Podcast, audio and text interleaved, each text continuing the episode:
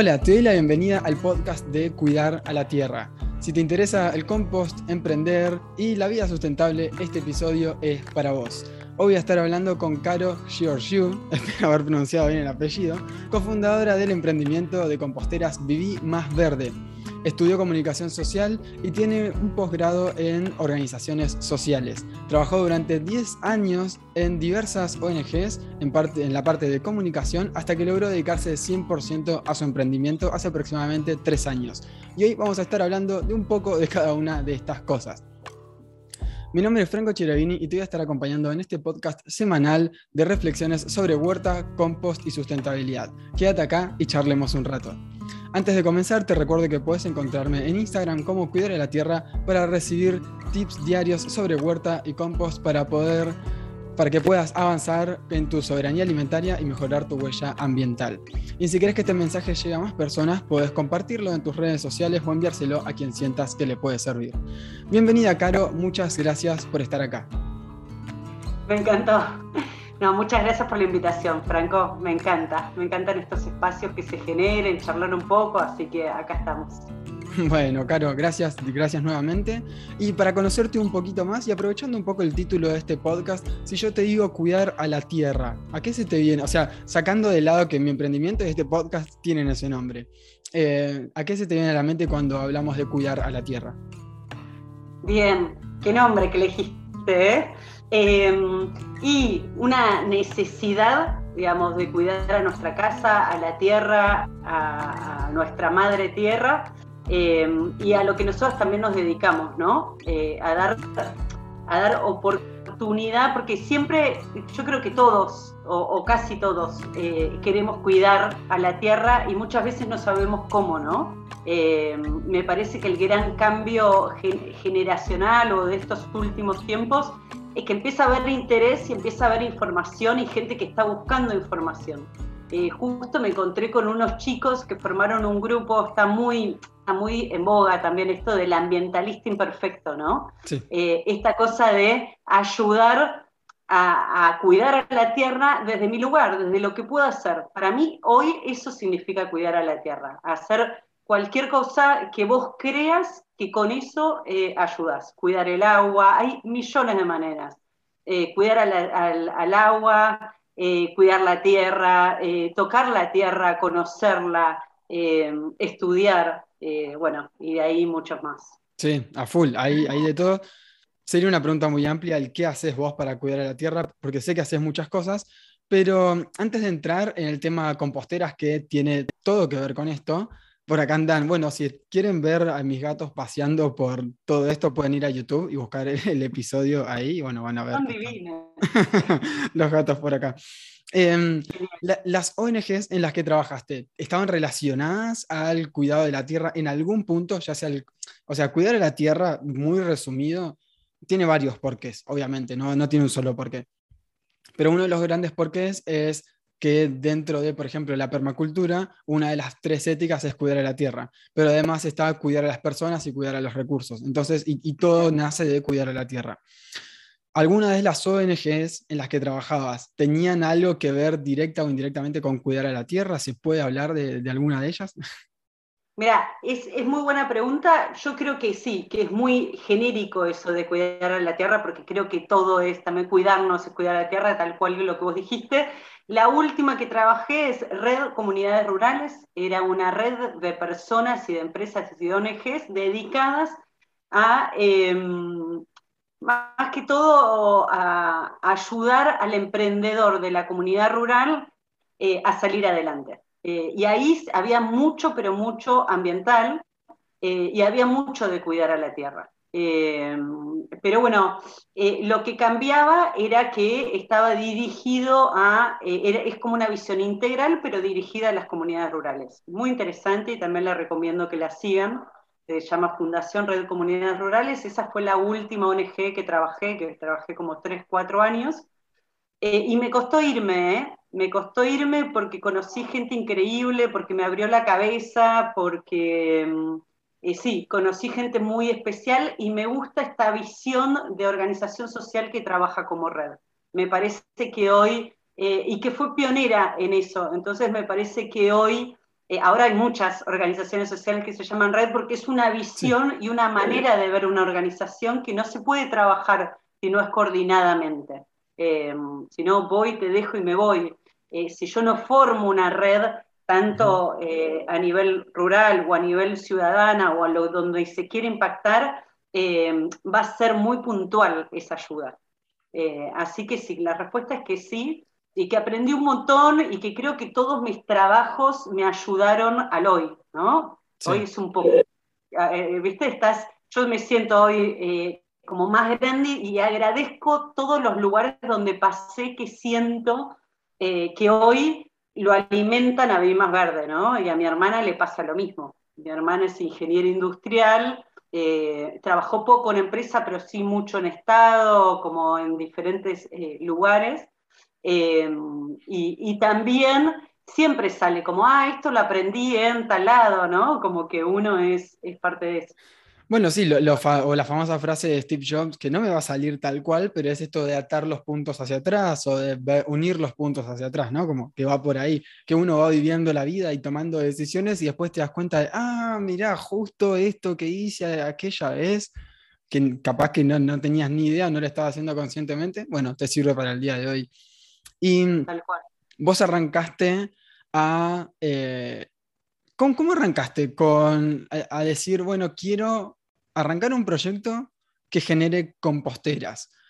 O, sea, ¿cómo fue? genere, que, genere composteras? ¿O viste el modelo y dijiste, ah, me, interesa hacer algo similar a esto? ¿Cómo, cómo fue ese inicio? ¿Y, y, estabas en esta última ONG, digamos, cuando arrancó esto? Bien, muy buena pregunta. En verdad nosotros arrancamos mucho antes. Eh, como fue hace nueve años con mi hermana, eh, y tiene que ver también con esto de que las dos somos madres, pero Vero eh, fue la primera que fue madre, y siempre nos llevamos bien. Es, mi socia es mi hermana, es amiga, y siempre íbamos a caminar y decíamos, tenemos que hacer algo juntas, tenemos que hacer algo juntas. Y paralelamente nos pasaba que mis padres viven en Palermo en medio del lío y, mm, y estábamos mucho tiempo en el balcón y se lo transformamos y decíamos los balcones tendrían que ser verdes y bonitos y todo lo demás. Estábamos mucho tiempo ahí mirando las ciudades del balcón, tomando mate, cerveza, pero siempre como era nuestro lugar en la casa era el balcón, ¿no? Eh, un balcón muy céntrico, muy ruidoso, pero muy lindo a la vez, y lo transformamos en nuestro, era como nuestro espacio de la casa. De ahí surgían un montón de charlas. Eh, bueno, y paralelamente te contaba eh, que hace nueve años mi hermana fue madre y cuando tenía que volver al trabajo decía, no, necesito un trabajo Em, que me deje ser madre y a la vez trabajar, y, porque tiene un trabajo de ocho horas. Y yo le decía, bueno, diseñémoslo. ¿Cómo, digo, un poco, cómo tiene que ser? ¿Cómo queremos que sea nuestro trabajo? ¿Por qué no podemos generar nuestro trabajo? Entonces, empezó siendo un juego, realmente un juego, porque las dos nos fue bastante bien en, nuestras carreras. Em, y también, paralelamente, surge em, a mí siempre me gustó las plantas, eh, siempre me gustó la naturaleza, siempre la necesité y la encontré lejos en, el urbe, ¿entendés? En la ciudad. Eh, por eso Viví Más Verde es como la necesidad nuestra, digamos, cuando nosotros la definimos, es, surge para que todos los que quieran colaborar con el medio ambiente lo puedan hacer desde su casa, digamos, que es mucho más amplio que composteras en sí digamos, pero era sin necesidad que la sentíamos propia y que después nos enteramos que había un montón de gente que, lo necesitaba también y que esto fue creciendo un montón. Y bueno, yo descubro el compostaje eh, y cuando lo descubro se lo cuento a mi hermana como, mira esto, no puede ser que todo el mundo no lo haga. Como cuando te enteras que el 50% de la basura del hogar puede ser reducida in situ, o sea, sin, evitando transporte, evitando problemas ambientales, pero también económicos, se mueve muchísima plata, es toda una negocio.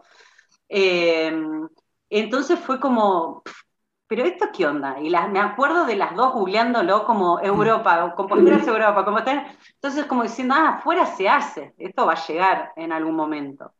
Y ahí empezamos a ver, ah, y empezó un proyecto em, en el que citamos a un, a un diseñador industrial, una ingeniera agrónoma, formamos un equipo y nos metimos en producir nuestra propia compostera. Empezamos a compostar con composteras que había en ese momento, te hablo hace siete años atrás, una cosa así, ocho años atrás, claro, no ni el 5, Claro, no debe haber ni el 5% de lo que hay hoy, menos. No, no se sabía mucho, era como, ¿qué? como que nadie entendía bien qué hacíamos. Y bueno, y empezamos este proyecto, eh, que mm, teníamos un dibujito, decidimos hacer las rotativas porque habíamos sacado como una encuesta como a más de 150 personas y todo el mundo nos decía no bichos, no meter la mano, no. Entonces decíamos, bueno, no estamos preparados, entonces la rotativa lo que tiene es que en ese sentido es rotás, la girás y, se va haciendo sola, es bastante cerradita, como que resuelve un montón de, esas cosas, ¿no? Em, perdón, y para aquellas personas que quieran ver la compostera y todavía no la conozcan, pueden ir directamente a, bueno, a ver este episodio en, YouTube o a el Instagram, ya que estamos, pasamos el chivo, o sea, pueden ir directamente, Viví Más Verde, no tiene mucho misterio, en todas las redes sociales, por ahí pueden buscar Vivir Más Verde y van a encontrar las, las composteras, que o sea, eligieron hacer la rotativa desde el primer momento. Desde el primer momento. Eh, analizamos los diferentes, no hay mucho que hacer, hay tres tipos de compostaje doméstico urbano, ¿no? El compostaje es en tierra, digamos, pero cuando vos lo llevas urbano, hay tres tipos de recipientes. Eh, uno es estanco, eh, otro es rotativo, y la tercera, que estamos como más de moda, en, más de moda no, es cómo se hace en Asia, que es más el bokashi, que es otro tipo de, compostaje, eh, pero que también se usa es también cultural, ¿no? Cómo se va eligiendo también eh, las maneras. Y nosotros desde el vamos dijimos que íbamos a dedicarnos eh, con la rotativa. Em, porque creemos que tiene beneficios y la otra también. Pero bueno, siempre que elegís y producís un producto, es como que siempre elegís ventajas y desventajas y estás dejando otras ventajas y otras desventajas, ¿no? Sí. Em, pero son modelos. Eh, y la verdad que diseñamos dentro de ese está, digamos, dentro de ese tipo de compostaje que tiene que tener ciertas cosas, sí o sí. Siempre vas a ver que las rotativas tienen tapas, que son cerraditas, agujeros de aireación y agujeros de desabote, ¿no? Eh, y después ruedas, obviamente, para que gire libremente. Y hoy, Franco, lo que hicimos, uy, lo que hicimos nuevo es nuestra propia tapa. Antes, hace siete años atrás, cuando la diseñamos, habíamos hecho una etapa que la traíamos de afuera, porque obvio también emprender lo que tienes que te van cambiando las reglas de juego todo el tiempo, y más en Argentina, ¿no? Eh, pero en ese momento no tenía sentido hacer una etapa porque salía nada eh, una etapa. Después lo que nos empezó a pasar es que esa etapa, que era de kayak, de náutica, no la conseguíamos en Argentina, últimamente la estuvimos trayendo de afuera, eh, cosas de nada, impuestos, importación, una locura, y dijimos, listo, nos hicimos, tardamos un año en hacer esto que ves, que es el rotomoldeo, le hicimos rosca a la, compostera, pero bueno, esto es parte del crecer y parte de, también nosotras ir querer ir mejorando todo el tiempo. Eh, la, gran crítica que nos hacían todos a la compostera, la única, la única, porque la verdad que, le va re bien en el mercado, era el tema de la tapa, y bueno, es lindo escuchar y mejorar y, probarlo, ¿no? Eh, a nosotras realmente, viste que hay emprendedores que le gusta más la parte comercial, a nosotros nos gusta mucho la parte productiva. Eh, el crear, el hacer, el probarlo, el ver cómo la gente composta en su casa, el ver que están funcionando. Eh, ¿Viste? Cuando todo el tiempo, cuando nos mandan fotos del compost y la familia rodeando, es como una caricia al alma posta. Eh, entonces, eh, amamos Vivir Más Verde. creo que es un poco de nosotras. Y, encontramos, y, un poco, la pregunta me fui un poco de eje porque me moviste. Está bueno recordar un poco los orígenes.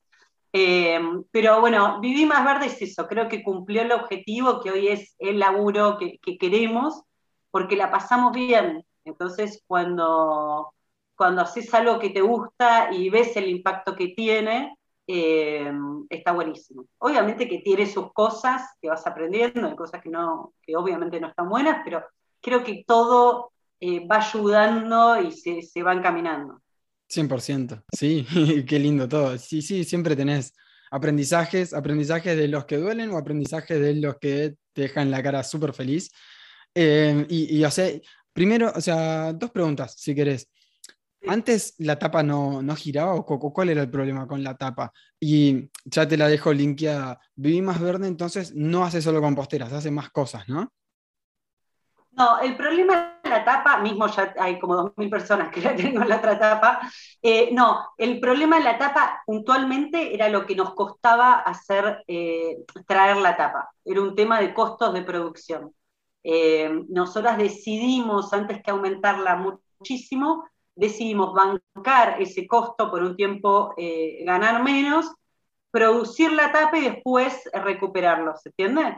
Sí puntualmente tenía un tema de, producción. Eh, esa etapa, digamos, como era en dólares, de repente eh, de salir, no sé, que antes nos salía 50 pesos, terminamos pagando 1.200 pesos una tapa. Eh, entonces era una locura. Sí, ya lo cuento porque ya está. Pero tiene que ver con traerlo de afuera, los cosos. Hubo, Problemas con la cuarentena también, hubo insumos que faltaron y que faltan, justo uno es la tapa. Eh, bueno, lo resolvimos. Lo lindo de, contar estas cosas es que darle esperanzas al emprendedor de que todo el tiempo tenés trabas, y más en un producto, ¿viste? Eh, hoy fue la tapa, mañana puede ser la rueda, digamos, pero hoy estamos orgullosas que todo es producto nacional, todo se hace en el mismo lugar, eh, disminuimos la huella de carbono porque no se traen cosas, sino que todo se ensambla. Hoy yo no armo más una compostera, digamos, siempre un emprendedor empieza, viste, haciendo las cosas porque las necesitas hacer para después derivar. Hoy, desde la fábrica, eh, que es acá, es nacional, y bueno, esto es plástico reciclado, eh, ya viene así, y nosotros lo ponemos en cajas y la distribuimos.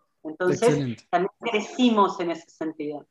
Excelente. Entonces, de Vivir Más Verde era una solución a, bueno, esto de los balcones, de las ciudades y demás. Y me quedó esa duda entonces de hacen ah. más que composteras. Bueno, claro, porque yo te dije, nacimos hace nueve años, cuando teníamos el dibujito de la compostera, dijimos, listo, vamos a hacer esto, pero va a tardar, digamos, hacer matrices y todo lo demás. Ahí dijimos, bueno, tenemos que hacer una línea paralela eh, que nos banque la línea de compostaje y más hasta que haya mercado, porque todavía nadie entendía qué era. Entonces se nos ocurrió primero presentarnos a premios, que era un dibujito. Después teníamos la primera que era, le hicimos blanca, o sea, nada que ver, o sea, una compostera blanca, o sea, no es muy práctico porque se te sucia todo el tiempo.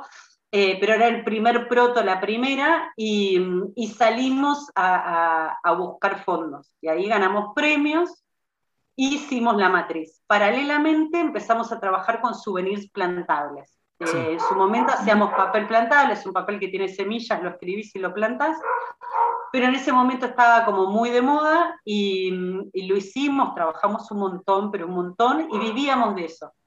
Vero a, a, poco tiempo de que empezó a vivir más verde renuncia, se queda con su hijo, trabaja las horas que puede y eh, eh, ahora tiene tres hijos, o sea, en el año tuvimos cinco hijos, tres Vero, yo dos.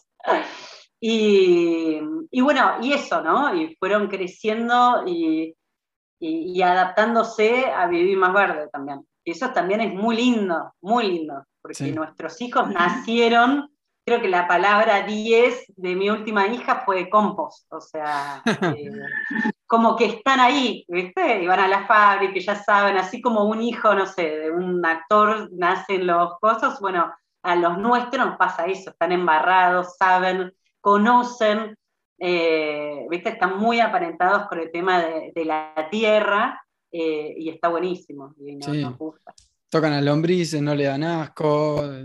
Mientras que se lavan la mano. claro, sí. A full, a full, a full. Pero eh, bueno, tenemos productos alrededor, ahora estamos haciendo productos alrededor de la compostera. Esto es un madurador de compost, está hecho con sachet de leche y de yogur, y esto es fieltro reciclado de, PET. Eh, esto es para poner, acá está mi compost. Cuando vos, en estas que son unimodular, o sea, un solo módulo, en un momento vos tenés que sacar tu compost, que es a los dos meses, para dejarlo madurar y empezar su nuevo ciclo. Entonces, eh, puede ser cualquier, eh, mismo en Instagram lo tenemos, la gente usa baldes, palanganas, bolsas, no necesitas tener esto.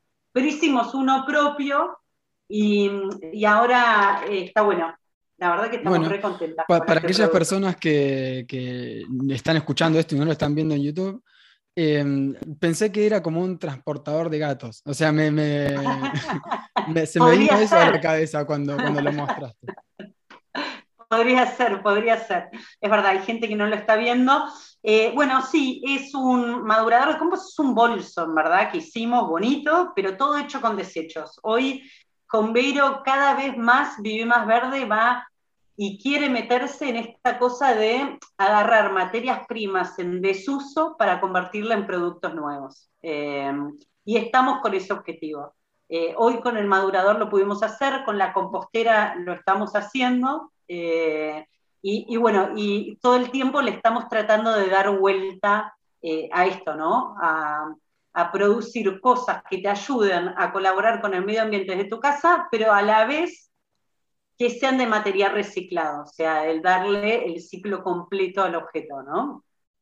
Sí, 100%. Y en, la cabeza de uno, o sea, para mí es como todo el mundo debería estar con esta mentalidad, ¿no? Pero bueno, quizás estamos yendo hacia eso. Y que no solamente los, o sea, composteras, o sea, estás ayudando a que las personas reduzcan a la mitad los residuos que generan. Ahora estaría bueno que además de, emprendimientos como los tuyos o emprendimientos así de sustentables y demás, que otros emprendimientos, o sea, contadurías, no sé, eh, qué sé yo, community manager, lo que sea, busquen en esas cositas reducir la huella ambiental o mejorar el impacto ambiental de alguna u otra forma. Así que, bueno, sí, me parece eso 100%. Em, me gustó Quería, quería rescatar algo que dijiste al principio de capaz que pasó por alto, pero bueno, yo, viste, medio emprendedor, no, no, no se me escapó, que es que, bueno, contaste que antes de arrancar a hacer la, la compostera, antes de elegir el modelo de compostera, hiciste una encuesta y hicieron una encuesta. Y eso me parece, pero súper valioso. Y si hay alguien acá que tiene un emprendimiento y está ahí con dudas de si saca un taller, un curso, un, eh, una compostera o qué sé yo, el producto que sea, está bueno preguntar a, otras personas. Eh, bueno, en un, principio a mí me pasaba que, bueno, para hacer los talleres, contactaba a cierta cantidad de personas, les preguntaba, bueno, che, para vos qué es lo más difícil de, hacer huerta en la ciudad, por ejemplo, y a partir de ahí iba armando los talleres. Hoy me sirve mucho poner el sticker, por ejemplo, ahí en Instagram, entonces, nada, las dudas que van llegando ahí, las dudas que van llegando a mensajes, y escuchar a las personas es, pero es clave. Eh, Sí, me pareció muy, muy buena esa, idea, la quería traer. Y me interesa porque seguramente has eh, conocido a muchos emprendedores, emprendedoras, y me gustaría saber si, o entrar para donde vos quieras entrar, que es, o cuáles son los errores más comunes que ves en personas que están empezando a emprender, o cuáles son los, las bondades que tienen las personas a las que les va bien que, que están emprendiendo. Me encantó, me encantó.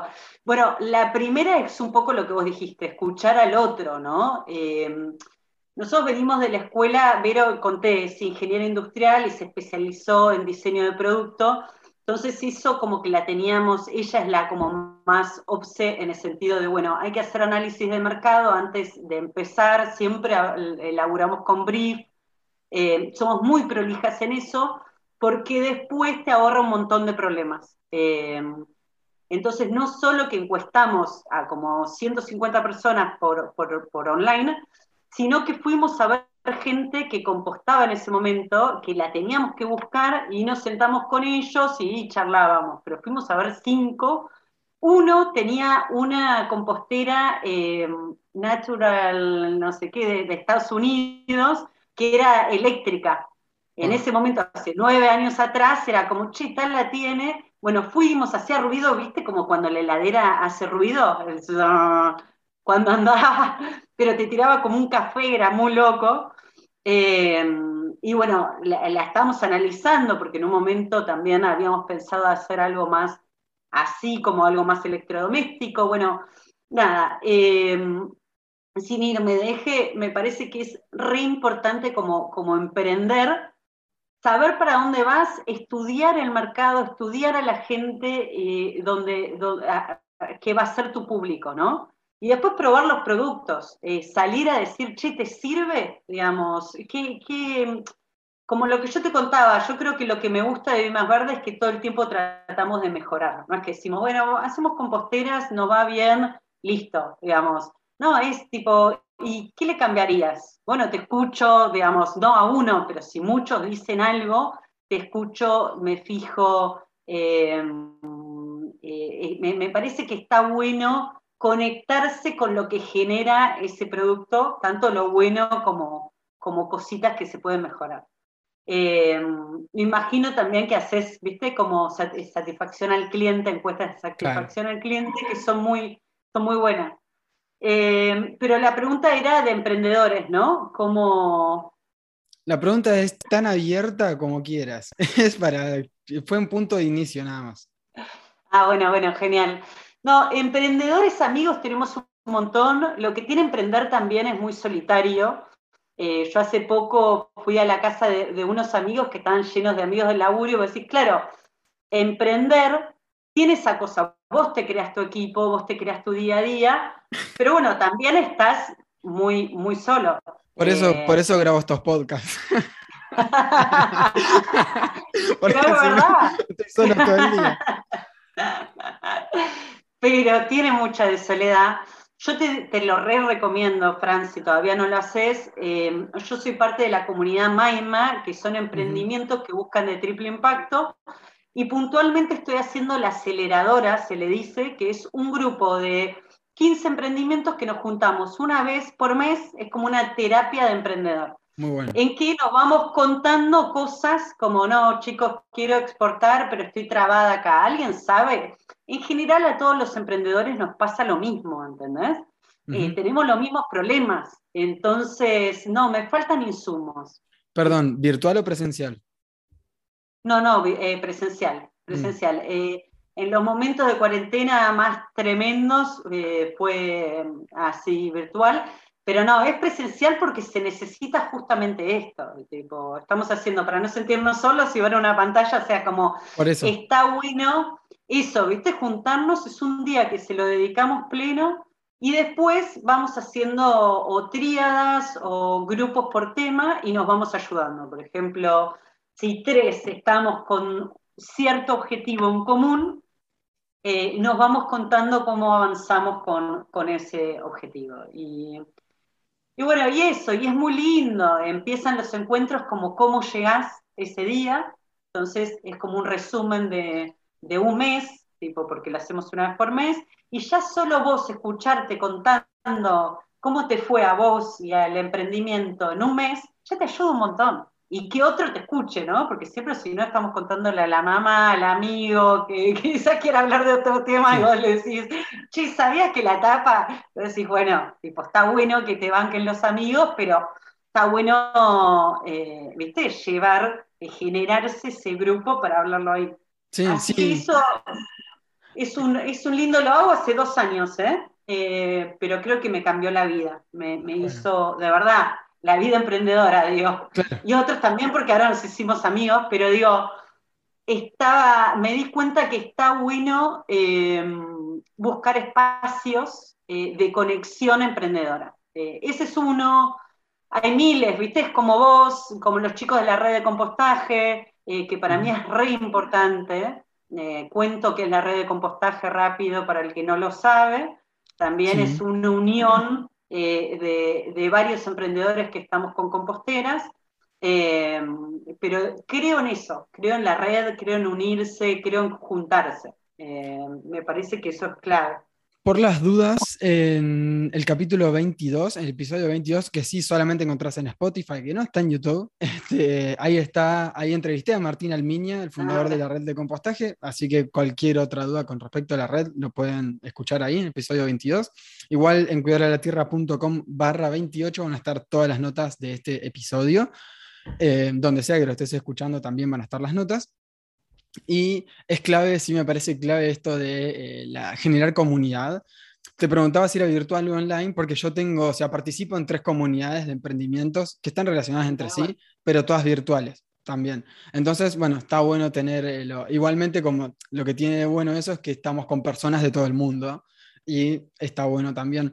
Lo mismo me pasa también yendo hacia la huerta, por ejemplo, porque este, este, este consejo no es solamente bueno para eh, emprender, sino, ok, vos querés mejorar en algo, júntate ¿no? con personas que estén en la misma que vos. Por eso dentro de tu huerta ideal, o sea, tu huerta ideal no solamente es un curso, sino también es un curso en la comunidad, que es como el, el producto, si querés, o el servicio de cabecera de cuidar a la tierra. Y dentro de la comunidad, sí hay gente de eh, toda América, gente de Europa, tengo una alumna en, eh, India, y, ese sentimiento de comunidad, el preguntar y que haya otra persona que esté en la misma o que haya pasado por la misma, sirve para todo, para todo tipo de, crecimiento. También eh, una vuelta tuve la, posibilidad de hablar con una persona que quería hacer un cambio físico, no como, che, estoy así, me siento mal, qué sé yo. Y yo le dije, mira, yo por eso no pasé, pero mi consejo sería, eh, no sé, averiguar que alguien, alguna persona que haya pasado por eso y preguntarle cómo salió de ahí. Y me la crucé ahora eh, hace dos meses, en agosto, más en agosto por ahí, y me dijo, seguí tu consejo y me está yendo bien. Pero, o sea, mi único consejo fue como, o sea, el único consejo fue como, bueno, buscar a otra persona que haya pasado por eso y preguntarle a esa persona. Y, es clave. Sí. Es clave, ¿eh? me parece que es re buen consejo de verdad. Y eh, yo creo que a nivel emprendedor, como a todos los niveles que vos decís de objetivos, es obvio que alguien pasó o ya lo hizo o eh, está pasándola. Entonces no es, no es lo mismo agarrarte la mano del otro eh, y, vivir juntos y además vos vas descubriendo cosas que el otro quizás no y, vas intercambiando. Así que yo creo que ese es el mejor consejo como un emprendedor el, unirse, hacer comunidad, el compartir. Me parece que ya, eh, viste, esta, esta manera de mirar la competencia como de colaboración, eh, vamos hacia ahí, tenemos que ir hacia ahí. Una competencia, digamos, eh, bueno, justo este, este grupo cada uno hace lo suyo, ¿no? Como que todos, el de la red, de todos hacemos lo mismo, claro. Pero, pero bueno, es, es, muy interesante, es muy interesante. Sí, eh, es hermoso el camino del emprendimiento. sí, tal cual. Y también tiene, sí, también tiene esas cosas duras de, de, bueno, para mí lo más duro, pero porque soy muy social, es el tema esto de a veces sentirte sola o, o, que tenés ganas que te digan qué hacer, ¿viste? Como todo el tiempo me tengo que generar mi propio objetivo, ¿entendés? Eh, entonces, eh, tiene eso. Igual es raro, hay gente que lo tiene, yo mi personalidad la tiene. Yo eh, en un momento me encantaba donde estaba, pero ya sentía que no necesitaba un jefe. Mismo, yo creo que mi último jefe le ha costado, porque era como, bueno, genial, hago lo que yo quiero, ya tenía esta cosa de quiero ser mi jefa, que a veces te pasa, a veces no.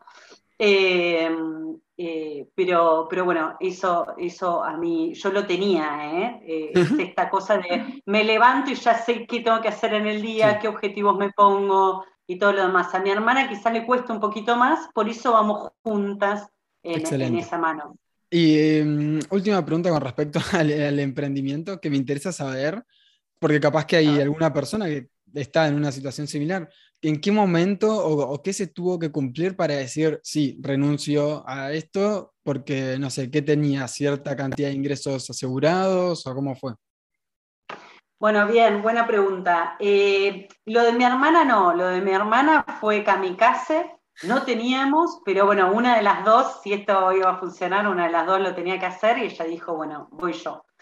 Y lo mío no, yo tardé, eh, porque estaba cómoda, porque tenía un buen sueldo y trabajaba como pocas horas, pero en un momento el emprendimiento lo empezó a pedir. Más gente, veíamos que nos iba bien y se nos iba de las manos.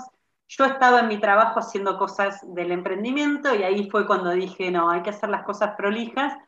Y también y estuvo bueno, nos presentamos un premio y mm, cuando la persona que nos, nos, tenía que aprobar el premio nos preguntó si las dos trabajábamos full time, eh, a mí me dijo, pero si vos no crees en eso, porque yo voy a creer, digamos, como diciendo, si vos no te la jugás, porque yo me la voy a jugar. Le dije, tenés razón, mañana renuncio. Pero me, viste cómo fue esa cosa, como diciendo, jugátela, dale, si ya sabes, si ya andas, si ya... Y el emprendimiento también te lo pide. Pero también está el tema económico, pero es el huevo y la gallina. Si vos no le dedicas tiempo, no te va a dar. Eh, entonces, viste, en algún momento hay que decidirse. Me imagino, Frank, que a vos también te pasó como que llega un punto que decís, bueno, me voy a dedicar a esto, lo voy a ir generando, te la, te la bancás. Mismo nosotros vivimos mucho tiempo generando muy pocos ingresos, como para lo justo, y recibimos apoyo de nuestras familias, eh, que, bueno, que ahora salió a flote y nos, nos, va bien y tenemos como, nos armamos como una economía estable, eh, pero, pero bueno, hay que pasarla. Excelente. Sí, la mayoría de emprendimientos saludables eh, o de emprendedores, emprendedoras eh, saludables, cuando, cuando llega el momento este de renunciar, quiero ver si el gato no está tocando mucho acá, cuando llega el momento de renunciar, es que claramente el emprendimiento te lo pide. Es como el emprendimiento te lo pide. Si no, si no sentís que te lo pide, probablemente algo te está faltando. no, es verdad, es verdad, es verdad. Eh, pero pero bueno, un poco lo que decías, eh, también nuestro emprendimiento fue cambiando. Antes era papel plantable, después también hacemos souvenirs, eh, que eso lo seguimos paralelamente, pero hoy nuestro corazón y siempre estuvo es el tema de las composteras y le estamos haciendo hoy productos alrededor. El tachito para poner tus orgánicos, el madurador de compost, la palita, le hacemos masitas de plástico reciclado, como todo todo el alrededor y eh, siempre ponemos vara, ya estamos pensando en el nuevo modelo y trabajando, eh, viste, como que es, es parte, cuando entras ahí, es, como, es nuestro juego, ¿viste? Siempre hay varas más altas y solucionar otros problemas que vemos en la ciudad, que hay miles, eh, entonces está bueno. Sí, eso es lo lindo, que, que, está solucionando problemas. Es, es lo más lindo, sí. Em, bueno, para ir encarando el cierre de, este episodio, me gusta empezar dándole la vuelta a la tortilla este, y preguntarte si vos, o sea, no sé si estás haciendo huerta activamente. ¿Estás en esa? Bien. Si tenés o alguna duda que quieras preguntar o querés compartirme alguna experiencia que tengas, que hayas tenido en esta última semana, en este último tiempo, que te haya llamado la atención, simplemente para charlar de eso unos minutos. Qué buena. Estoy haciendo huerta, te voy a contar que empecé eh, en mi balcón y hace un año me mudé a una casa y lo primero que hice fue eh, buscar el lugar correcto y ahora cada vez tipo tengo huertas más, más grandes.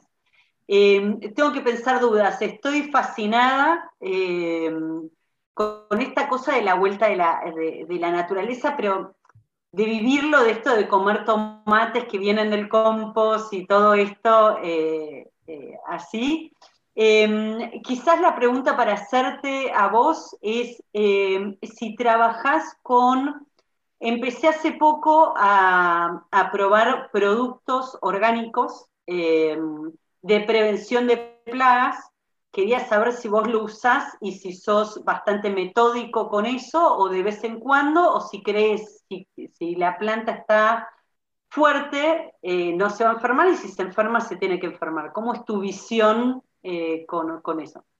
Bueno, bien, buenísima la pregunta. Eh, dentro de tu huerta ideal tenemos un taller que es Huerta sin plagas, así que si hay personas dentro de tu huerta ideal escuchando esto, pueden ir a ver ese taller, que ahí explico resumidamente las tres, los tres grandes motivos por los cuales una planta se enferma son por, o porque la planta está estresada, porque no le estás dando lo que la planta necesita, eh, ya sea de luz, de calor, o sea, luz solar directa, calor, de, mm, riego, o sea, humedad, asociaciones y demás. Si no le estás dando lo que necesita, se va a estresar, ese estrés por ejemplo, por exceso de nutrientes también puede generar un estrés que le va a generar un exceso de nitrógeno en la planta así, que hace que los bichos que necesitan ese nitrógeno se vean atraídos, como pulgones, cochinillas, lo que fuera. Entonces, desequilibrios, estrés van a hacer que lleguen bichos. Eso por un lado, y es para mí la, razón principal, por eso está bueno siempre conocer bien las plantas y saber qué plantas estás cultivando.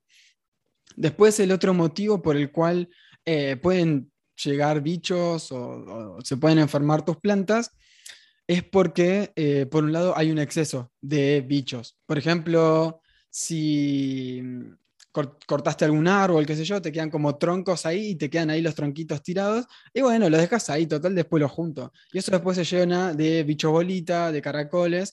Entonces, los bichos van a preferir plantas estresadas, pero si hay un montón, bueno, y van a, van a terminar yendo a la huerta. Porque los bichos bolita prefieren mil veces algo que está muerto a algo que está vivo pero si son un montón, necesitan comida. Entonces, bueno, fíjate que no haya huequitos o lugares así que estén juntando bichos. Em, y después toda perturbación en el ecosistema va a eh, hacer que lleguen nuevos bichos. Sobre todo los que comen plantas, que son los que se establecen más rápidos. Los bichos que comen bichos tardan más en establecerse. Pero bueno, esos son como los tres parámetros principales. Y después sí eh, tengo y aconsejo, dentro del taller lo vemos bien, eh, aconsejo, no sé si verlo como un régimen o más como un hábito de todas las semanas, aunque sea un preventivo, eh, aplicar. Siempre hablo de prevención activa y pasiva. Digamos, la pasiva es más de observación, de ver qué bichos hay, de cuidar las plantas desde el conocimiento, y la prevención activa es una vez por semana, jabón potásico una vez por semana, aceite de NEM, una vez por semana, algún preparado de ajo, lo que sea, ir intercalando para hacer algo más de amplio espectro, digamos, como para ir viendo ciertos puntos, y el día que hay que tratar algo, bueno, ahí se trata, pero si no, eh, una vez por semana, eso, de hecho, el una vez por semana te va a ayudar a que no tengas que andar tratando algo. Eh, pero sí, la, respuesta sería así, voy mechando generalmente entre esos, ajo, eh, aceite de NEM, jabón potásico, y a veces también, más que nada en invierno, caldo sulfocálcico, en verano no, porque mm, afecta a las cucurbitáceas y eh, las leguminosas, si están en flor, como las habas, por ejemplo, eh, las termina como secando y no tiene fruto. Así que nada, esa sería la respuesta. ¿Qué te parece? me encantó, muy completa. Sí, sí, Buenísimo. sí. Ahora voy a agarrar mi jabón potásico y lo voy a poner entonces. Bien, bueno, ahora sí hacemos el, último ping-pong de cierre. Eh, puedes extenderte tan poco o tan mucho como quieras. Eh, cuando abrís tus redes sociales, ¿qué cuentas o personas o cuenta o persona son las que más te motivan eh, y o inspiran? ¡Qué bueno! Eh, sigo, ninguna en especial quizás, pero sigo muchas de huerta, de composteras, de eh, cambio de hábitos. sí, sigo influencers, un poco de todo, pero no soy, no soy muy redes sociales tampoco, ¿eh? ¿eh? como que lo hago lo justo. Mismo no tengo personal, tengo de Vivir Más Verde y lo hago por un tema de trabajo, digamos. No es algo que le dedico tiempo, digamos. Prefiero estar tomando sol que estar con, con el coso. Soy más, sí, otro tipo de generación, pero, pero, pero sí sigo personas, pero lo hago más por laburo que por, que por otra cosa. Excelente. ¿Y hay alguna persona fuera de las redes sociales que te inspire? Un montón, un montón. Eh, tengo que pensar quién. Eh, a ver, sí, en diferentes ámbitos. Eh, hoy, bueno, no sé, déjame pensar un poco más. Sí, sí, no, paso. seguro, muchísima. Dale, paso, paso. Dale, dale, tranqui. Eh, Fukuoka, ¿Fukuoka lo conoces? Sí, claro, no lo sé, obvio que Bueno, leí su libro y me rompió el coco. Yo creo que parte de Vivir Más Verde es eso, mismo cuando empezamos con, léanlo, cuando empezamos con las seed bombs, que son pelotas eh, de arcilla con cosas, fue gracias a, después de su libro que él habla eh, de poblar de nuevo, eh, lo leí hace nueve años, me rompió la cabeza y cada tanto lo leo de nuevo.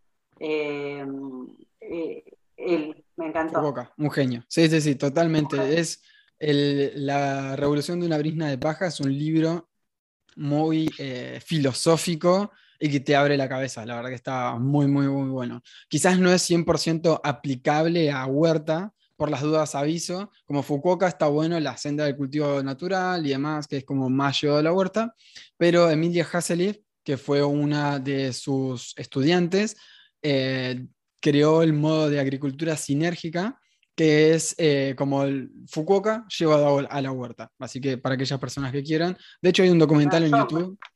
¿Cómo? Me lo voy a anotar. Hay un documental de media hora que se llama El Jardín de Emilia, si mal no recuerdo, El Jardín de Emilia, eh, que es un documental de media hora sobre el método este de, agricultura.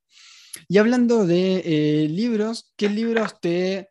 Y acá también puedes elegir qué libros te marcaron en lo personal, en lo ambiental, en lo profesional, ahora, hace nueve años? Bien. Bueno, el de Fukuoka es uno. Una de las cosas que quiero empezar a ni bien pueda, porque tengo hijos chiquitos, es leer. Hace mucho que no leo porque no tengo, leo poco, cortito, ¿no? Eh, pero es algo que me gusta y, dejé de, hacerlo. Eh, por, por, poca concentración, ya te va a pasar. Em, pero a ver, libros, bueno, el de Foucault que es uno, eh, después, em, a ver, eh, mm, no, no, no se me ocurre uno puntual, Franco. Te agarré, te agarré Sí, sí, poco inspirada. El de Foucault que es uno, em, libros para recomendar. No, no, deja de pensar un poco más a ver si me surge. Pero no. Cualquier cosa, si, si terminamos el podcast y se te ocurre ahí alguno, lo dejo acá en las notas del episodio. Y bueno, ahí en Cuidar a la Tierra barra 28 lo pueden encontrar. Y por último, si tuvieras un consejo o llamado a la acción a quienes están escuchando sobre lo que sea, sobre algo de lo que estuvimos hablando ahora, ¿qué, le dirías a esa persona que está escuchando ahora? No, hacer, hacer lo que uno eh, le gusta, eh, eh, cuidar, cuidar a la tierra, conectarse con la naturaleza, conocer, escuchar al otro, todas cosas que uno, que me parece que, son necesarias y que a uno le, le hacen bien, pero seguir el corazón de uno y, conectarse con el otro. Yo creo que cuando te conectas con el otro también te, cuida, te conectas con la tierra, porque somos esto, ¿no? Somos seres humanos que vivimos en el planeta Tierra, entonces tiene que ver con eso, con lo que haces vos, hoy vos estás en huerta, yo estoy en compostera, queremos cambiar el mundo desde nuestro lugar. Desde, composte, desde compostaje lo estamos haciendo, o sea, estamos intentando que montones, pero montones de personas eh, comenzaron a eh, separar sus residuos ya en la casa, que es un montón, y no solo eso, sino transformando sus desechos en, compost. Eh, así que bueno, y vos desde la huerta, ¿no? Desde la enseñanza, desde dar el ejemplo y contagiar a otros. Así es, sí. parece que eso. Gracias, muchas, muchas gracias, Caro, por haberte, por habernos regalado este ratito. Gracias a vos, Franco. Un placer. Muchas gracias. gracias. Bueno, eso es todo por hoy. Muchas gracias a Matías Ortiz por hacer la música de inicio y cierre de este podcast. Y si este episodio te gustó, puedes compartirlo en tus redes sociales para que llegue a más personas. Todas las notas de vuelta quedaron en eh, cuidaralatierra.com barra 28. Gracias por haber escuchado, pero sobre todo muchas gracias por cuidar a la tierra.